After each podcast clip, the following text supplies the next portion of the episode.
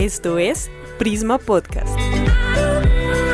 Hola a todos, bienvenidos a otro episodio más de Prisma Podcast y hoy tengo una invitada maravillosa que admiro un montón. Tengo a Sara Céspedes conmigo.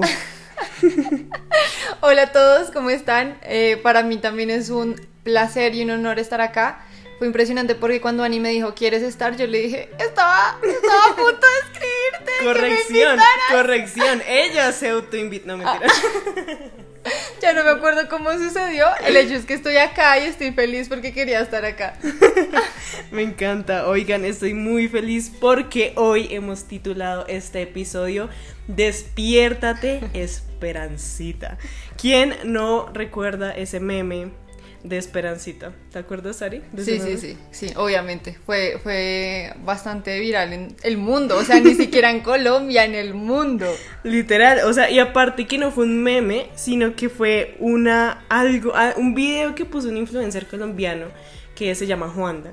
Entonces, este man inventó como un video en TikTok que decía como... Qué linda te ves trapeando, Esperancita, pero te faltó a cámara. Ajá. Entonces hoy queremos darle un plot twist, un giro de la trama a este meme. porque hoy queremos que esa esperanza, esa esperancita que llevas dentro, se despierte dentro de ti. Pero ¿Por qué? Porque lo hacemos? Porque es que hemos visto que muchos ánimos están abajo, todos estamos decaídos, quizá estamos, no sé, como destruidos, pero también vemos que hay muchos cristianos dormidos o sedados bajo el efecto de la crisis.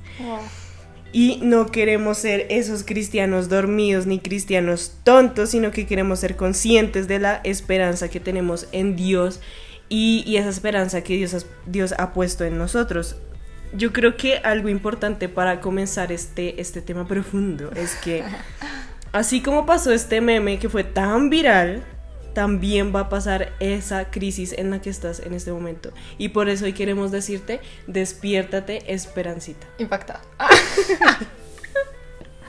A mí me sorprende que muchas veces como cristianos asumimos nuestra posición de hijos de Dios de una forma muy pasiva. Mm, es verdad.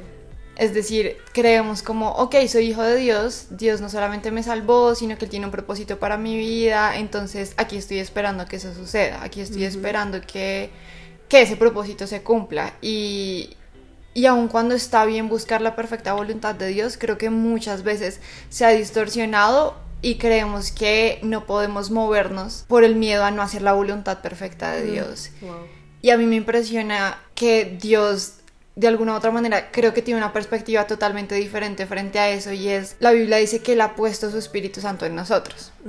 Por ende, ¿quién conoce tus pensamientos, Ani? Dios únicamente. Y, tú, exactamente, y tú. Ahora pongámoslo a la inversa. ¿Quién conoce los pensamientos de Dios? Mm. Solamente Dios. Pero Él dice que el Espíritu Santo es Dios y vive en ti. Por ende, tú puedes conocer los pensamientos de Dios. Wow. Esa vaina a mí me rompe la cabeza porque está diciendo que nosotros no solamente somos como seres externos, sino que en nuestra relación con Dios podemos conocer cuál es su perfecta voluntad, pero no como, no solamente en el hecho de yo le pregunto a Dios, sino Él lo inscribió dentro de mí por su Espíritu Santo. Entonces creo que son varias cosas que obviamente hay que tener un equilibrio y no es, entonces todo lo que piensa y siente es voluntad perfecta de Dios. no, no, por favor, no pero si es un no tomemos esta actitud pasiva en donde no me muevo a izquierda ni a derecha, mm. sencillamente porque también tengo la excusa o el temor de no moverme porque me voy a equivocar.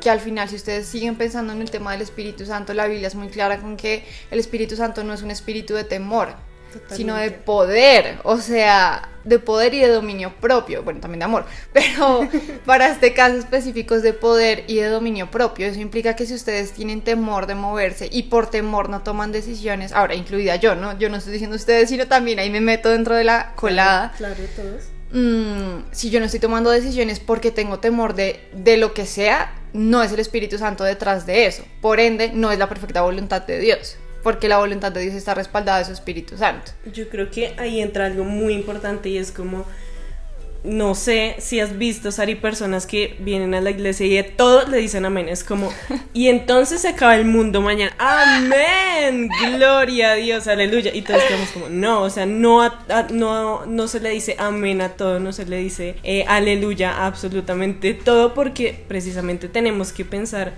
muy bien lo que nos están diciendo, tenemos que contrarrestarlo con la palabra de Dios. Y, y yo creo que ahí es cuando tenemos que ser estos cristianos que no somos dormidos, que está bien cuestionarnos, no todo, obviamente, porque no vamos a, rebelarnos en contra del pastor ni de nada de esto o de tus líderes, sino que es cuestión de, de pensar y de interiorizar pues lo que nos están diciendo y lo que nos están hablando para que no nos dejemos meter cuento. Claro, al final es un tema creo yo de, de ok, me lo dijo el pastor, no por eso es verdad, pero no me quedo con esa lucha de a dónde llevo mis, mis dudas y no las llevo a Dios. Lo que dice o sea, lo que dices me parece una locura porque es, tengo totalmente, eh, no solamente el derecho, sino yo creo que la invitación de Dios en la Biblia de cuestiona todos los espíritus que hay detrás de las cosas. Wow, sí.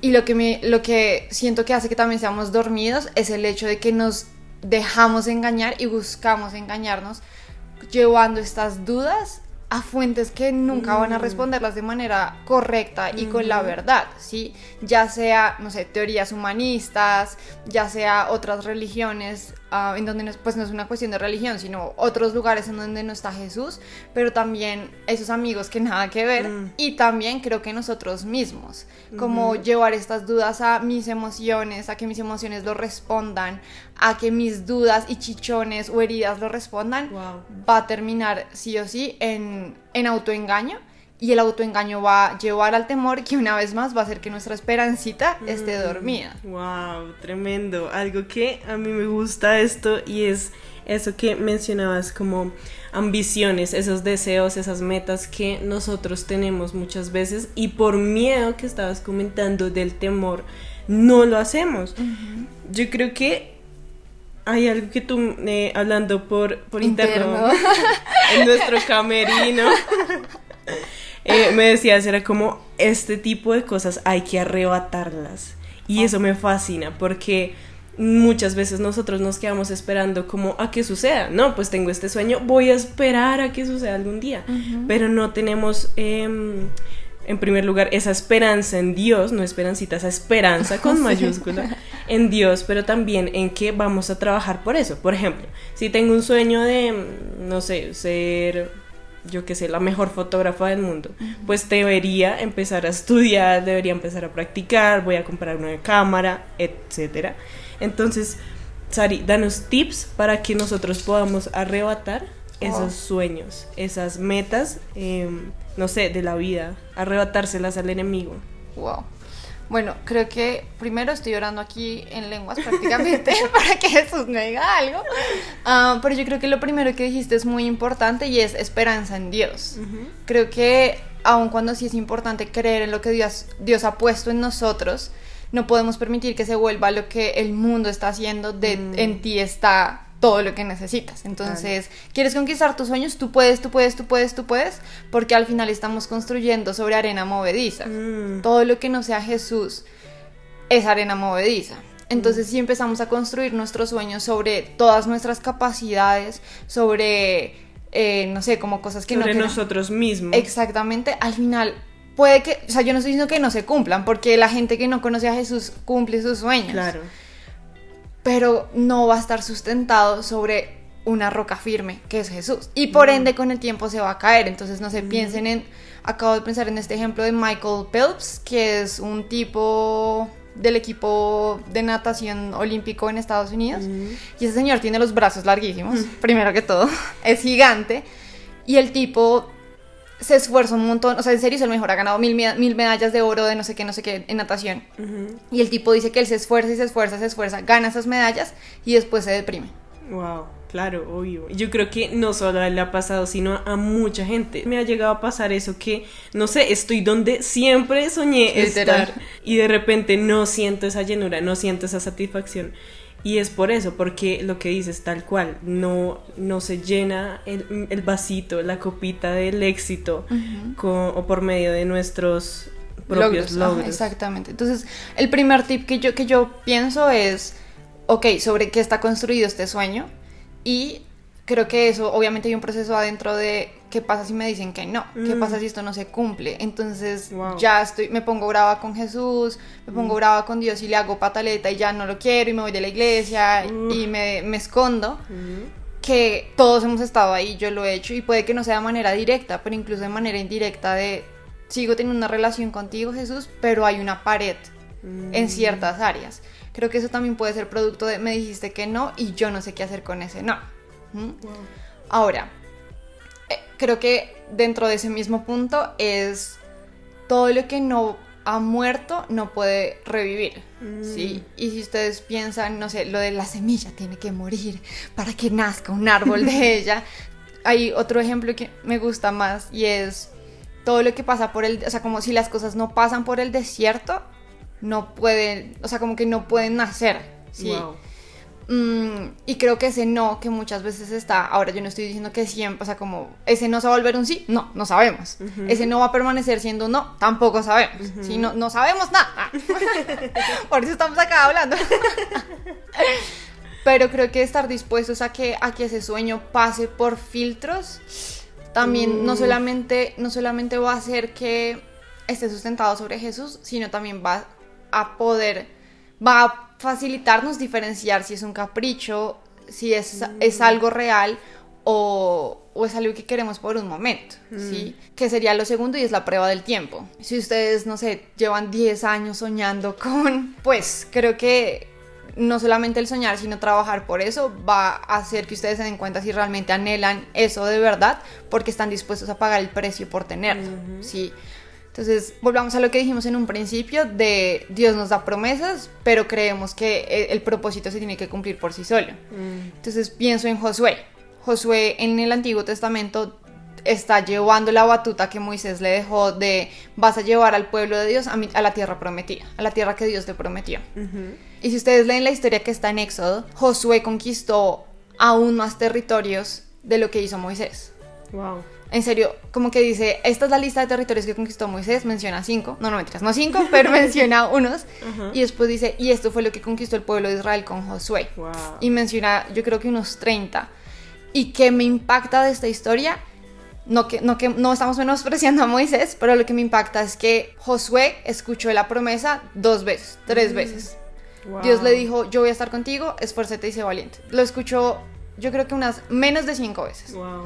Y cada vez que el tipo escuchaba eso, dice la Biblia, la historia inmediata siguiente es, y Josué estableció un plan de guerra y fue y conquistó el territorio. Yo creo que también hay, hay que tener es fidelidad en lo que Dios te dijo, o sea, porque Wow. Dios te tiene que decir 100 veces lo que ya te dijo. Ahora, Él lo puede repetir, Él lo puede hacer, pero es como cuando una persona insegura le dicen que si la quiere y esa persona no se va a llenar hasta que sienta seguridad en sí misma. Y nunca, exacto, y nunca lo va a hacer por Total, otros. Total, o sea, es, es esa- es ese componente de fidelidad eh, que nosotros debemos tener con respecto a lo que Dios nos ha prometido. Es decir, si hay algo que ya el Dios te dijo en su palabra que tú dijiste, no, ya está súper confirmado, ha pasado el tiempo, han pasado los años y no se ha cumplido, ten esa esperanza, porque nadie te ha dicho lo contrario, porque te vas a, a dar por vencido ya. Ten paciencia y sigue. Y, y sigue trabajando, que creo que, que es el tercer consejo que quiero darles, Wow. y es el ejemplo que ponías de fotografía. Pienso en, en un ejemplo de alguien que no voy a nombrar, y es, esta persona quería ser baterista, y sus papás le compraron una batería. Y fue como, no, pero yo no puedo hasta que me, co- me contraten un profesor personal que... O sea, primero no puedo porque no tengo la batería. Listo, ten tu batería. No, no puedo porque es que realmente no tengo un profesor, entonces no lo voy a lograr.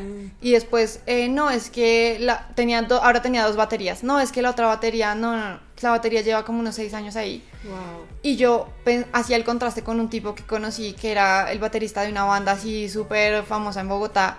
Y el tipo aprendió con las ollas de la casa. Mm.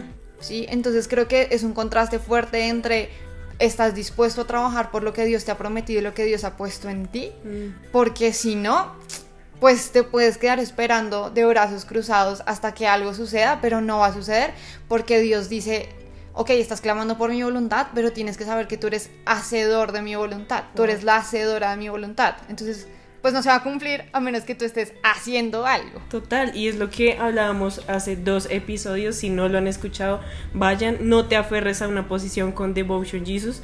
Y hablamos de esto, de que muchas personas se limitan hasta que tengan una posición para empezar a hacer, cuando no es así. Y yo les contaba cómo, o no sé si era por este podcast o por algún lugar, que decía como a mí Dios me dijo, empieza a hacer videos, empieza a hacer contenido. Y yo le hubiera dicho, no, pero es que yo no soy líder de la iglesia, pero es que yo no he hecho esto, yo no he hecho tal cosa. Imagínense donde yo me ponga a esperar a que me nombren líder o pastora o lo que quieran. Pues todo esto se está perdiendo, ¿sí? Y yo creo que es, es lo mismo. Aquí, aquellas cosas que Dios sueña contigo, tú debes ser valiente para arrebatar esos sueños y no permitir que el miedo y la desesperanza, la crisis, el momento en el que estás viviendo, eh, te limiten y te frenen para cumplir aquello por lo cual Dios te ha llamado. Total. Hay, al- hay algo que quiero sumar y es que muchas veces también pensamos en, ok, pero entonces, ¿cómo está construyendo eso el reino de Dios? ¿Sí? Total, Como, total. ¿será que estoy siendo egoísta? ¿Será que, eh, no sé, cómo ser la mejor fotógrafa o el mejor baterista está haciendo que las personas conozcan a Jesús? Por supuesto. Y creo que también es un argumento y una mentira, súper mentira, la mentira más mentira que existe, porque, porque Dios dice que a través de, el- de su amor en nosotros y el amor que tengamos con otros, las personas lo van a conocer, Mm, ¿sí? total. Y cómo vamos a amar a otras personas y cómo otras personas se van a dejar amar si tú no... Ahora, esto obviamente cógelo con pinzas, pero si no eres el más pro en lo que haces, ¿sí? Si eres alguien que está estancado, si eres alguien que, entre comillas, es un perdedor, lo que les digo, todo esto con pinzas, porque seamos súper honestos, que va a causar un mayor impacto en las personas. Alguien que viene y te habla de mi Dios es próspero, pero yo estoy en la inmunda y mis finanzas están en la inmunda. O alguien que dice, ¿sabes qué? No tienes un, pa- un pasaje, yo te doy. Mm, ¿sí? wow. O partamos este pan juntos, porque Wow. también es otra excusa creer, no tengo, lo que tú estabas diciendo de la posición, no tengo, entonces por eso no puedo dar. Mm, Entonces yo creo que en la excelencia y en el ser valientes y tener dominio propio para conquistar esos sueños y promesas, la gente va a conocer a Dios y se está construyendo el reino de Dios. Porque el reino de Dios no solamente se construye en la iglesia. mm, Sí, al final el reino de Dios es que la gente sea salva, que la gente viva en la libertad que Dios ganó para ellos en la cruz. ¿Y cómo va a ser eso si nosotros no estamos hablando con ellos? Mm. ¿Y cómo vamos a alcanzar las esferas más altas de influencia si no somos, si no somos unos duros que están siendo puestos en esas esferas de influencia? Porque si bien todo es por gracia, ¿sí? Porque de verdad todo, todo es por gracia, no podemos tener como crédito en, una, en el fruto de una semilla que ni siquiera fue nuestra en primer lugar Wow. pero qué tan buenos administradores somos de esas semillas, Mm, porque al final eso, el cuidado de la semilla y, y- y las condiciones que le estamos dando va a determinar qué tanto fruto está dando. Yo creo que esperancita puede ser ese, ese momento en el cual tú literalmente riegas esa semilla. Esperanza Wow. es regar esa semilla porque esperas, ¿sí? Esperas a que eso crezca, esperas a que eso dé fruto un momento y me fascina esto porque viene vinculado con fe. Tener una vez más esa esperanza en Dios, pero no rendirnos porque he visto tantas personas rendirse en este tiempo. Wow. Obvio, es un momento muy difícil de crisis, gente sin trabajo, gente no ha podido entrar a estudiar, gente... em, Con gente, familiares muertos. Claro, total, total. Momentos muy difíciles. Pero esa esperanza de que aquello que Dios te prometió va a cumplirse es regar la semilla de la que tú hablabas, Ari. O sea, como, ok, ya tengo esa promesa, la voy a regar teniendo fe y esperanza. Y algo que me encanta, esta frase que tú, Sari, me escribiste y tú decías como, el reino de Dios es para los valientes que lo arrebatan. ¿Estás siendo valiente? ¿Estás siendo esa persona que arrebata esos sueños de Dios? Si no, hazlo. ¿Qué estás esperando? Yo creo que, claro, también se vincula a otros episodios que hemos hecho de, de ser valientes, de ser atrevidos, pero es que a eso Dios nos está llamando, no a ser cristianos dormidos, a que en un culto si todos aplauden, tú aplaudas, o si toda la multitud dice amén, pues tú también no, espérate un momento, escucha bien lo que están hablando. Es más, también me encantaría que alguien me refutara un podcast mío. Me encantaría que me dijera, oye, esto que dijiste en el segundo 3 no me gustó. Eso me encantaría porque me está mostrando que la gente no está comiendo cuentos, ¿sí? Que la gente está escuchando las cosas bien y que no se está dejando llevar por la multitud. Total. Ya, o sea, 100% de acuerdo con todo lo que dijiste. Creo que lo único que le sumaría a eso es que la fe tiene obras.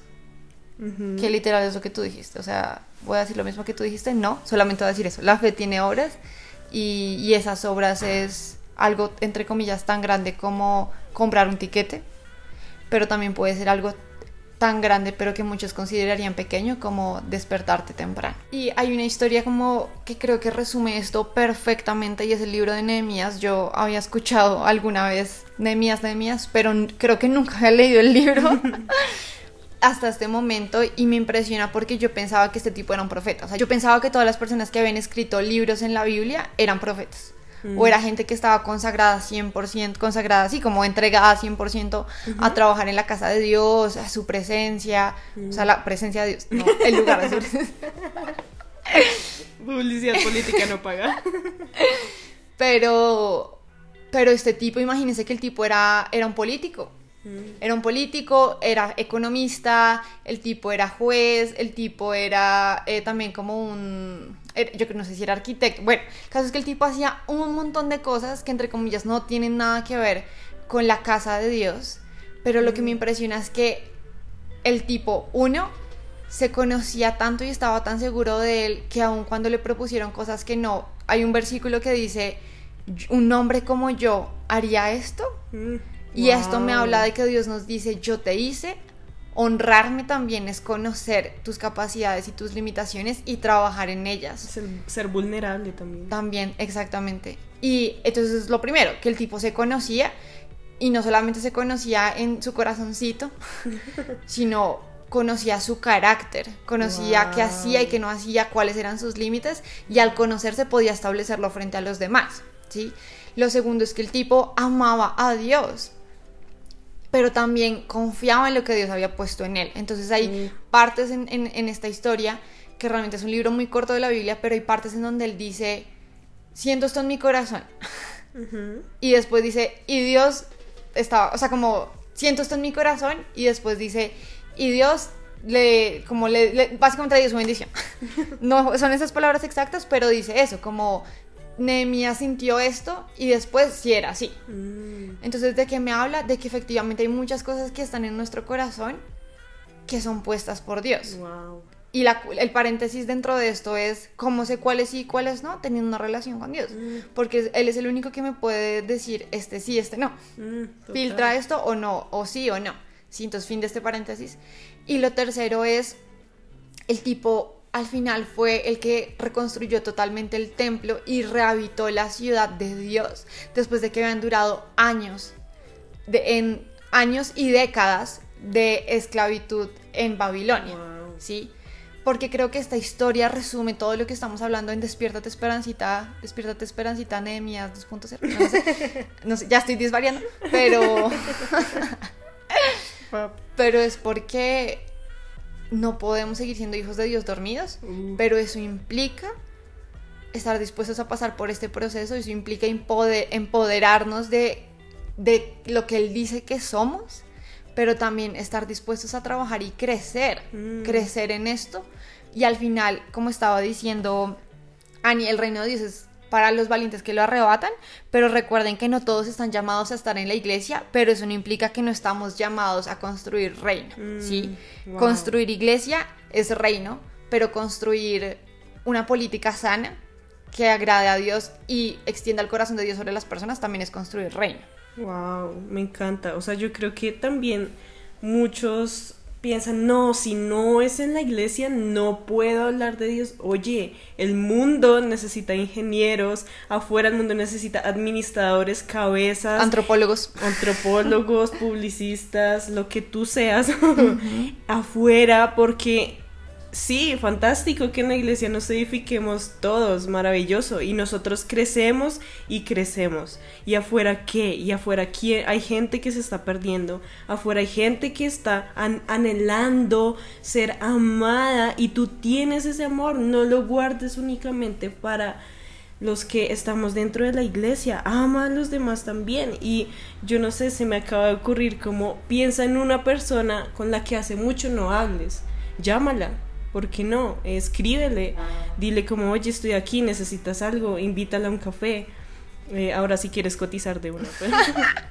Pero, si me entiendes, como, ¿por qué nos guardamos estos tesoros que, bien Dios dice, como en vasijas de barro somos, pero necesitamos también que el mundo lo vea, porque sí, bien, Dios nos dijo como, o sea, súper que ustedes se amen entre ustedes, pero aún hasta la gente que nada que ver lo hace, entonces ahí cualquier recompensa tienen ustedes. Si estás mal con alguien ahorita, escríbele, repáralo. Si estás peleando con tus papás, repáralo. Si estás eh, disgustado, disgustada con alguien de tu universidad, de tu colegio, de tu trabajo, repáralo. Y con Dios también repara tu relación con Dios también, exacto.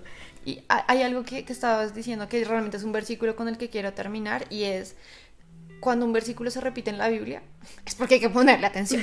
Hay todos hay que ponerle atención, pero cuando Dios dice cosas dos veces es como, amigos, escúchenme. Y dice, en Mateo, la otra parte no me acuerdo dónde está, pero dice, ¿se enciende una lámpara para ponerla debajo de una mesa? Mm. No, porque ¿qué sentido tiene? Una lámpara encendida se pone sobre un lugar, se pone en lo alto para que alumbre el camino a otros. Totalmente. Entonces, hoy el llamado es despiértate, esperancita, despiértate tú que duermes, vamos, eh, no seamos cristianos dormidos, no seamos los que le dicen amén absolutamente todo. Eh, ahora, no nos cuestionemos absolutamente todo ni nos vamos a rebelar en contra de las autoridades, pero sí vamos a ser inteligentes, vamos a ser cristianos que piensan que tienen voz, que tienen autoridad porque Dios nos la dio eh, también obviamente vamos a dejarnos enseñar, también vamos a tener un corazón apacible y dulce como Jesús quiere que lo tengamos, pero hey, vamos a despertarnos y vamos a despertar esa esperanza que Dios ha puesto en nosotros. Sin más, este fue otro episodio de Pepe. Recuerden que nos vemos cada semana en un episodio diferente. ¡Chao! No la despide. Yo sé. Gracias, gracias Ana por invitarme. Un placer estar en este esto no acaba aquí, esto no acaba aquí. Sari, gracias por estar aquí, gracias por estar en mí. Gracias por aceptar esta invitación. Qué gusto tenerte. No sé, ¿quieres decir algo tus redes sociales? eh, no, pero este tema me encanta porque es algo que está pasando en mi vida en este momento. Entonces, pues creo que es súper importante también tener relaciones a tu alrededor con quien puedes construir y crecer. entonces, sabes que sí, si alguna vez necesitan algo, pueden, pueden escribirme. ¿Y mm, cómo me van a contactar? No lo sé. por redes sociales, amigos. Mentiras, pueden, pueden escribirme por Instagram. Mi Instagram es arroba, mi Instagram. mi Instagram es arroba garabateado. Y, ya. Pregunta, ¿por qué? ¿Por qué es así? Eso viene desde MySpace, imagínate. Desde... ¿Pero por qué garabateado? Porque una vez una niña puso como, o sea, era como esa niña súper cool y la niña puso un, como su username era matachinado. Y yo, uy, esa palabra está súper chévere. Entonces empecé a buscar alternativas y encontré garabateado y quedó para siempre. O sea, en todas partes me van a encontrar así. Me encanta. Bueno, entonces síganla. Oigan, eh, Sari es increíble, es una persona demasiado top, demasiado crack. Así que sí, escríbanla, que se le llene eso de el DM de, peticiones de oración. Gracias, Ani, por invitarme. De verdad fue un gusto y me encanta siempre. Gracias, Ari, a ti. Bye. Chao.